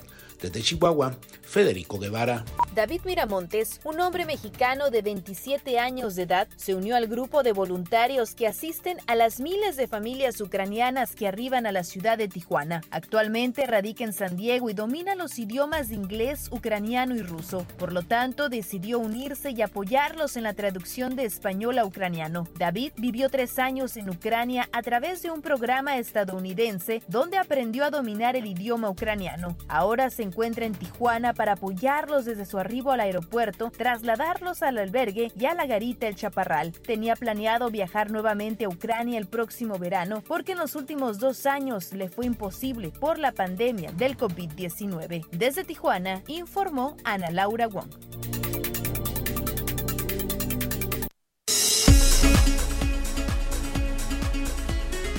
Bueno, pues así las cosas. Y miren, no podemos dejar de mencionar que el sábado, eh, pues perdió la vida eh, una, una mujer entrañable en muchos sentidos.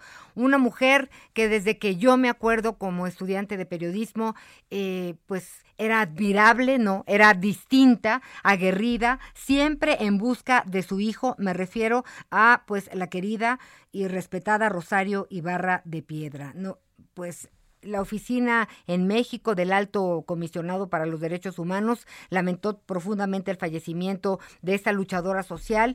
Es una mujer que abrió en el país cauces en favor de la libertad y de los derechos humanos, la inclusión de las mujeres, la democratización y la exigencia de erradicar la desaparición forzada y a otros abusos del poder. De veras que doña Rosario, pues a través de redes sociales se, se expuso el legado de la fundadora del Comité Eureka, quien falleció a los 95 años de edad en Nuevo León. Perdurará por siempre en el ánimo de quienes exigen justicia, verdad y aparición con vida de sus seres queridos. Su lucha se mantiene vigente en el México de hoy, por supuesto, con cerca de 100 mil personas desaparecidas, una de las grandes tragedias en nuestro país. Su semilla dará flor hasta encontrarles. Esto fue manifestado pues por este comisionado, ¿no? de la ONU, Derechos Humanos y en fin, bueno, del presidente infinidad de colegas eh, pues presentaron sus respetos a una mujer dos veces candidata a la presidencia de México. Descanse en paz, doña Rosario Robles Ibarra de Piedra. Hacemos una pausa.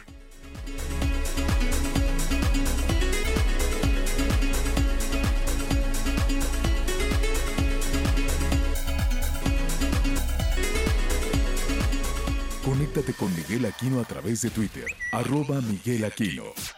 Sigue con nosotros.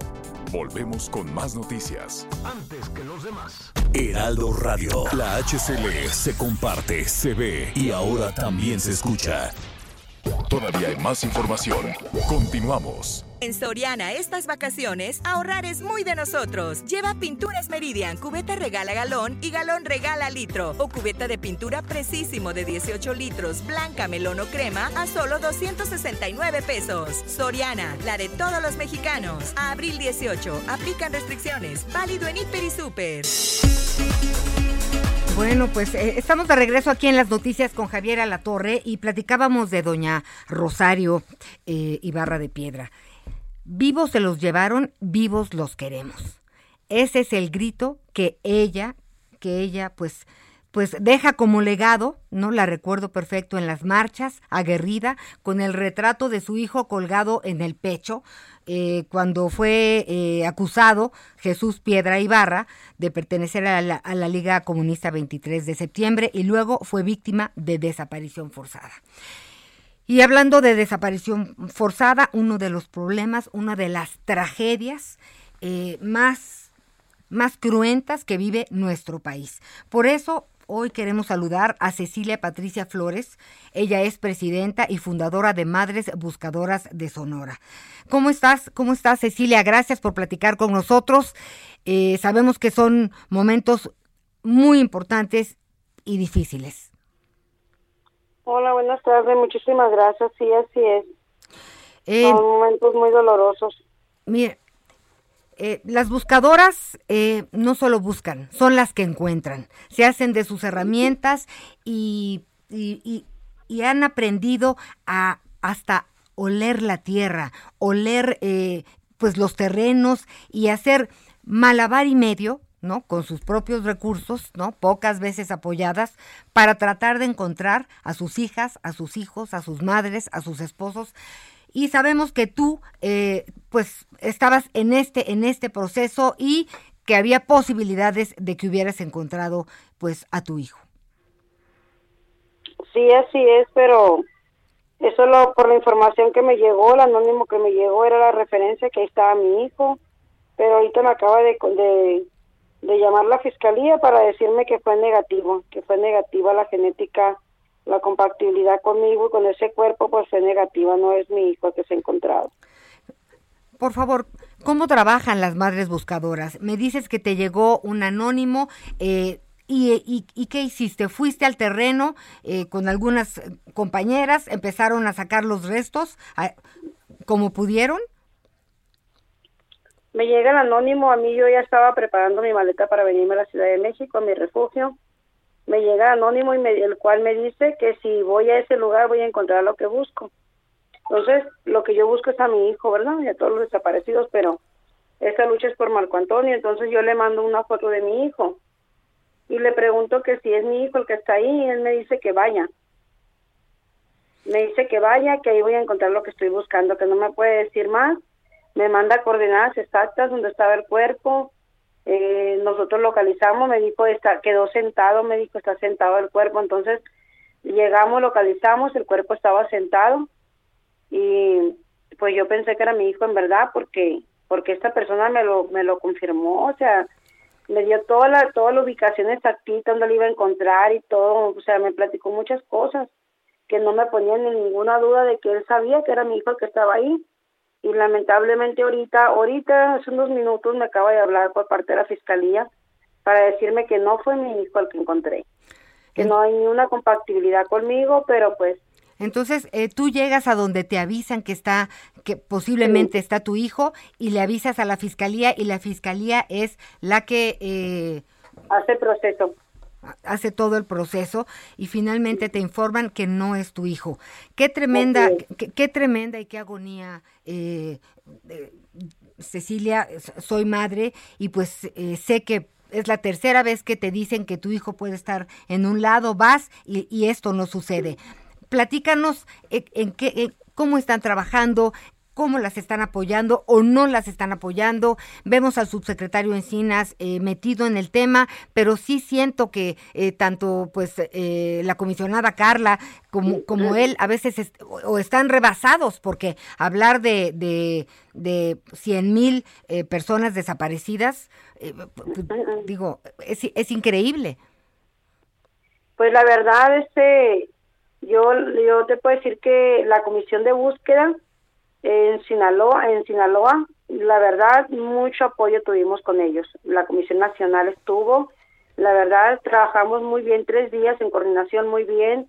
En Jalisco igual, muy bien la Comisión Nacional y la Estatal, la verdad, estuvimos muy buena coordinación en la búsqueda, pero en Sonora tenemos pésimo acompañamiento, no tenemos, pésima, pésima conversación con el comisionado me exige que me retire de buscar para que yo vea su trabajo. ¿Cómo puede ser una persona tan insensible? O sea, en todas partes está bien Carla Quintana con la comisión, menos en Sonora. En Sonora no sirve el comisionado, no lo queremos ahí.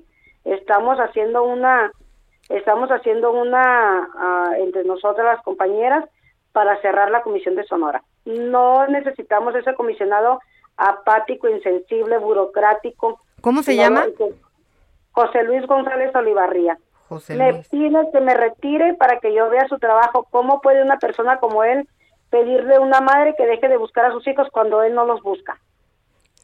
¿Y qué hace? Nada, nomás se lleva maquillando los millones que da el, que da el presidente de fondos de apoyos para búsquedas porque ni busca ni apoya las búsquedas. No hemos no nos hemos tomado una botella de de la Comisión de Sonora, una botella de agua de la Comisión de Sonora nosotros, cuando en Sinaloa y en Jalisco hasta alimentación lo llevaba la comisión. Oye, platica. Entonces el problema es, es, en Sonora solamente. ¿Y lo han hablado con la comisionada Carla Quintana? Ya, yo lo he hablado personalmente con la comisionada Carla, pero no han hecho nada. Bueno, vamos a investigar por ahí qué está pasando, porque es, es importante. ¿De cuántas mujeres estamos hablando, eh, madres buscadoras de Sonora? Más de dos mil madres, y no sé cuántas madres se vayan a unir, pero vamos a cerrar la, la, la comisión de búsqueda de Sonora, porque tampoco el gobernador ha hecho nada, a pesar de que se le ha hecho la petición, tampoco ha hecho nada. Entonces, pues vamos a, a tomarla y dicen que el que, que el que avisa no es traidor. Y lo vamos a hacer público, vamos a tomar la comisión de búsqueda de Sonora porque no sirve. Necesitamos un, una, una persona que sea sensible, que empatice, que no sea burocrático, que trabaje con las víctimas y no trabaje con las autoridades, porque la comisión de búsqueda debe de ser un intermediario entre las autoridades y las víctimas, pero él está con las autoridades y le da la espalda a las víctimas. Híjole, oye, y yo recuerdo eh, que el gobernador Alfonso Durazo, pues fue uno de los temas eh, importantes en su campaña porque es uno de los grandes problemas y retos de cualquier gobernador eh, en Sonora. Entonces, pues hay que buscar todas las instancias porque no pueden quedarse solas.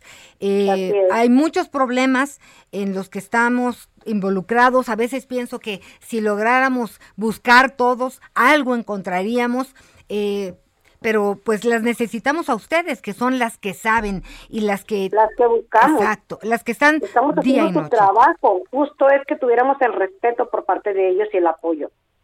Pero no tenemos nada. Entonces, el gobernador tampoco ha hecho nada, por eso ni siquiera se ha tomado la molestia. Yo desde que entró al gobierno le pedí reúnase con todos los colectivos, haga una mesa de trabajo con todos los colectivos.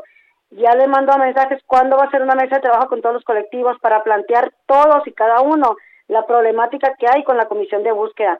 No lo ha hecho, pues nosotros vamos a hacer ahora por nuestra parte. Y más ahora que mi hijo no, que no es mi hijo, que no apareció mi hijo, yo más voy a luchar por ello. Porque ellos ni buscan ni dejan buscar y solamente son una piedra en nuestro camino. Estaba leyendo que un grupo armado secuestró a tu hijo em, el 4 de mayo de 2019 en Bahía de Quino. Fue llevado con su hermano menor, Jesús Adrián, a quien devolvieron luego de seis días de pedir eh, por ellos y tras buscarlos por todas partes. Eh, y pues hay que encontrar a Marco, hasta encontrarlos. A Marco Antonio, ¿cuántos años tiene hoy? Mi hijo tuviera 35 años. En febrero los cumplió. 35 años. Pues eh, Cecilia, madre buscadora de Sonora, fundadora de la Organización de Madres Buscadoras de Sonora, cuentas con nosotros, eh, vienen para la Ciudad de México, ¿cómo van a organizar esto que me estás diciendo? Yo estoy en la Ciudad de México, estoy desplazada desde julio del 2021 por el simple hecho de amar a mi hijo con toda mi alma y con todo mi corazón y estoy amenazada por no sé quién y las autoridades hasta el momento la carpeta de investigación está limpia porque cada vez que voy no hay nada de respuesta, no hay resultados.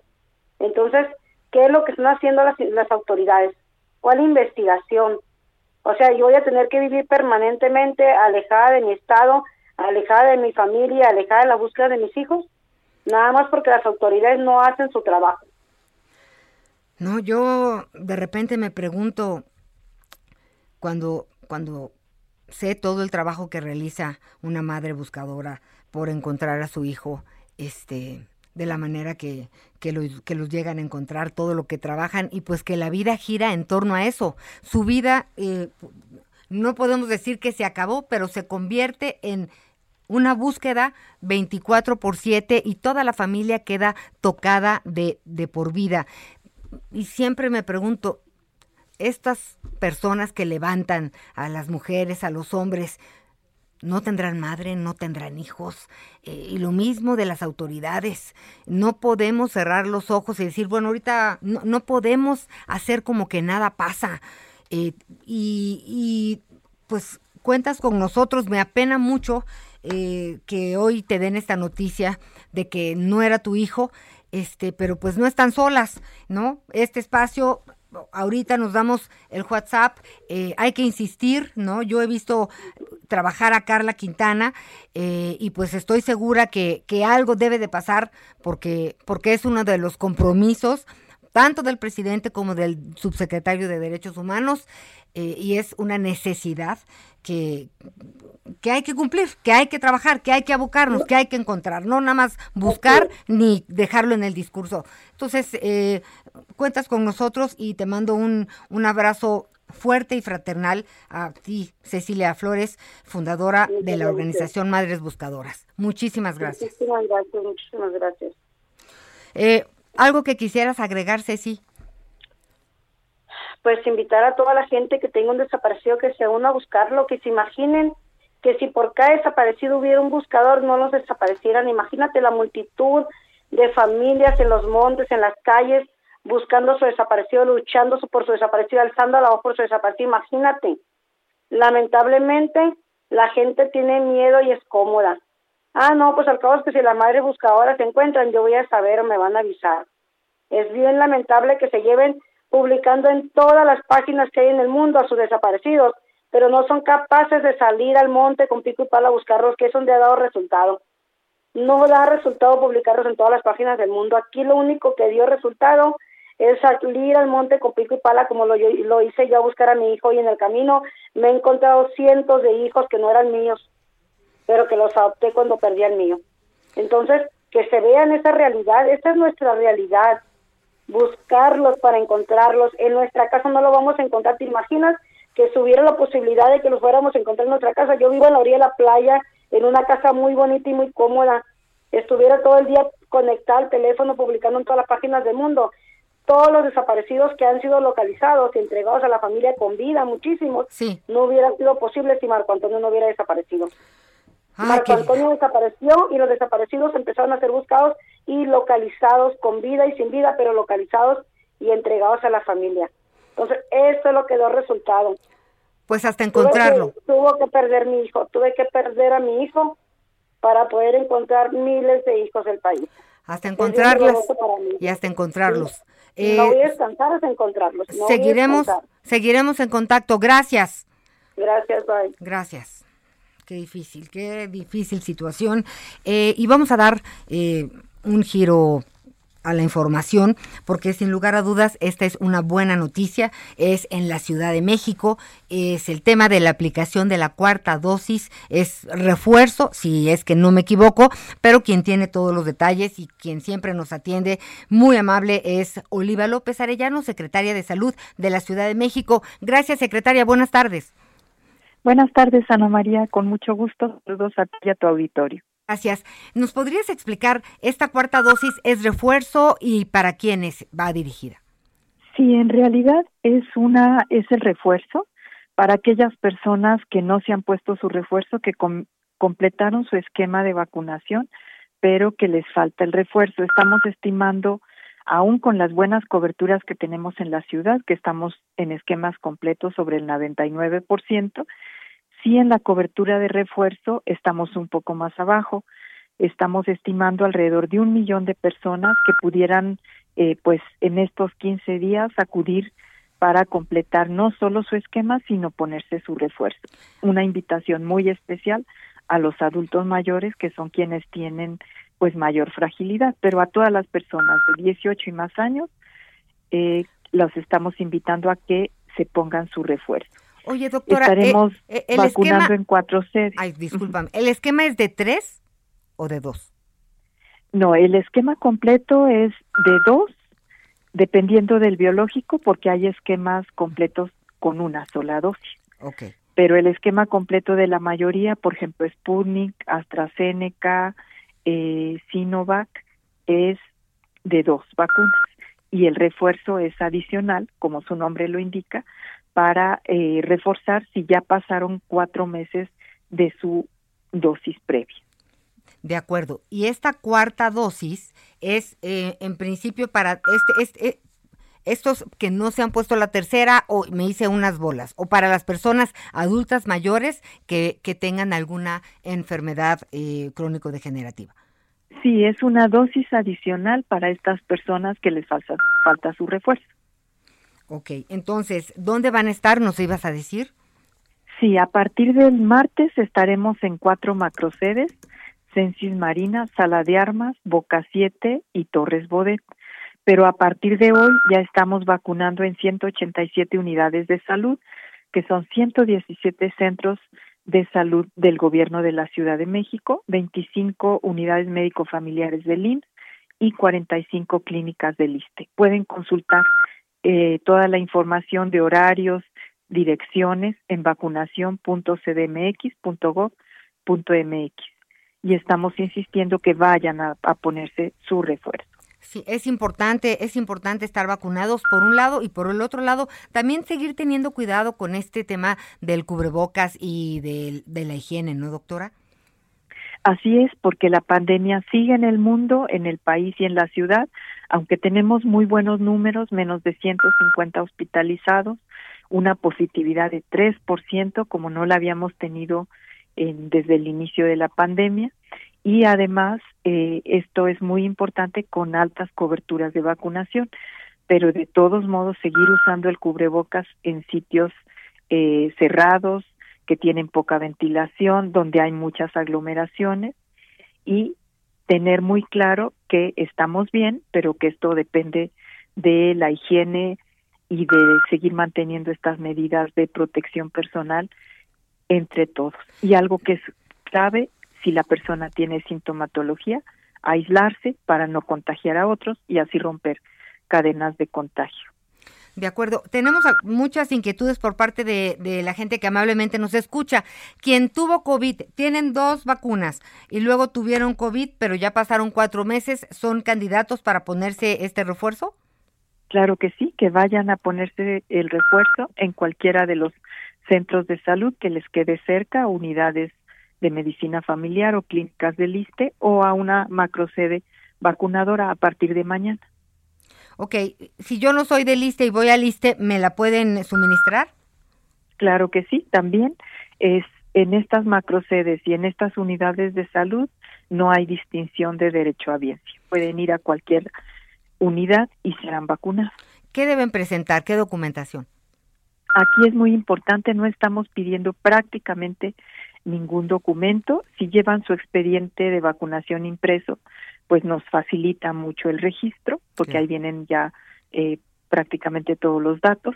Pero no estamos pidiendo, estamos ya no estamos pidiendo ni residencia ni comprobante de domicilio de alcaldía, nada más que se tenga la edad, 18 y más años, y que se tenga eh, la necesidad de ponerse el refuerzo. Estamos actuando eh, confiados en las personas, además muy confiados de nuestras altas coberturas de vacunación. Incluso si hay personas que están de vacaciones en Ciudad de México, no tienen su refuerzo y deciden acudir a uno de estos sitios, se les vacunará, porque es una campaña nacional. Esto qué importante. ¿Esto termina en abril, doctora? Sí, el 30 de abril, por eso estas dos semanas son claves y solo estaremos suspendiendo la vacunación el día domingo.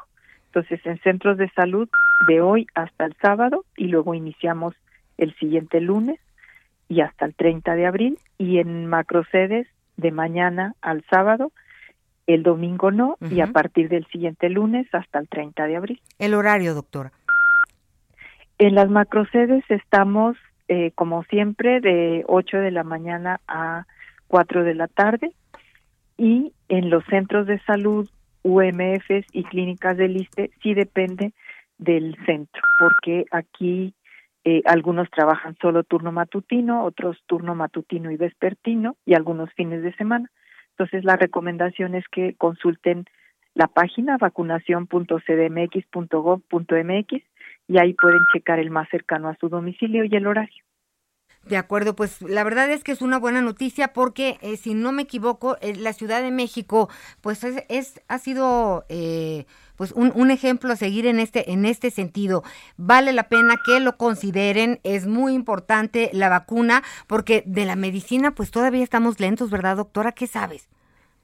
Sí, todavía no hay tratamientos tan específicos y entonces la mejor prevención es estar vacunados y las medidas de protección y cuidado personal y colectivo. Ok, oye, y entonces semáforo verde, pero seguimos utilizando cubrebocas. Sí, en sitios cerrados podemos descansar un poco en espacios abiertos, sobre todo si no hay aglomeraciones. Por el calor podemos quitarlo un rato, estar más cómodos, pero si hay aglomeraciones, pues recomendamos el cubrebocas. De acuerdo, pues siempre es un gusto eh, platicar contigo. Cualquier duda, tocaremos tu ventana. Muchísimas gracias, secretaria Oliva López Arellano, eh, secretaria de Salud de la Ciudad de México. Con mucho gusto, Ana María. Un abrazo. Un abrazo. Pues bueno, no se confíe. Fíjese que allá en la vacación, este, con tanto calor y las playas, pues sí, de, plano de pronto dice uno, no, yo ya, yo ya no puedo. Pero cuando ve que estamos uno encima del otro, más vale que nos pongamos el cubrebocas, porque sí, la pandemia sigue, las variantes también están por todos lados. Es muy importante que usted rectifique los canales por donde se informa. La información oficial es muy importante no hay tratamientos patito que valgan la, pena. Entonces es importante y a lo mejor, mire, Muchas personas que se han vacunado sí se han enfermado, han dado positivo, se enteran porque por cuestiones de trabajo tienen que hacer pruebas se quedan en casa, pero ya eh, los síntomas son menores. Así que créanme que la vacuna la ciencia tiene la palabra, vale la pena que estemos muy pendientes, vacunados y sí, con todo y este calor, echarle ganas al cubrebocas. A lo mejor usted se siente bien y dicen, yo paso, pero no sabemos si, si somos portadores, ¿no? A lo mejor, eh, pues no, no, no nos damos cuenta, pero sí contagiamos a alguien que pueda terminar en el hospital. Así que hay que ser muy responsables, este es un trabajo en equipo. Sí estamos de vacaciones, pero eso no significa que nos olvidemos Oigan, y no se les olvide ver la luna, que verdaderamente ha estado espectacular este fin de semana, estos dos días, unos momentos memorables para dormir y para levantarse. Unos calores tremendos también, tengan cuidado, seguirá esta ola expansiva de calor. aquí tenía exactamente por dónde iban a andar esos calores, ahorita se lo recuerdo. No sin antes informarles que rescataron a 115 115 mil migrantes. 15% son menores de edad, provenientes principalmente de Centroamérica. 17.649 de los asistidos son menores, 3.544 de ellos viajaban sin compañía de adultos. El Instituto Nacional de Migración informó que desde el 11 de enero y hasta el 13 de abril de este año ha asistido a 115.379 personas migrantes, 15% de los cuales eran menores, lo cual también pues es un problema serio en todos los sentidos. Y con esta información nosotros nos despedimos. Que tenga un inicio de semana pues maravilloso, ¿no? Así como salimos de vacaciones contentos, regresamos a trabajar contentos. Lo esperamos mañana en punto de las 11. Javier Torre y una servidora. Soy Ana María Lomelí. Muchas gracias. Buen provecho. Hacerlo tú también. Esta historia se borró y no pienso escribirla otra vez. Supérame y deja hablar mal de mí. Tienes que saber perder, igualito que sabes mentir. Ya cambié de corazón y tú no. Gracias por acompañarnos en Las Noticias con Javier La Torre.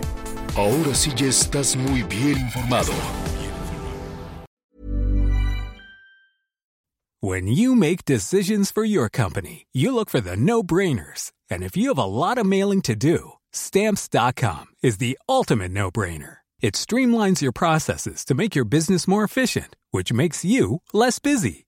Mail checks, invoices, legal documents, and everything you need to keep your business running with stamps.com. Seamlessly connect with every major marketplace and shopping cart. Schedule package pickups and see your cheapest and fastest shipping options from different carriers. With rates up to 89% off USPS and UPS rates. And with the Stamps.com mobile app, you can take care of mailing and shipping wherever you are. Make the same no brainer decision as over 1 million other businesses with Stamps.com. Sign up with Code PROGRAM for a four week trial plus free postage and a free digital scale. No long term commitments or contracts. That's stamps.com. Code program.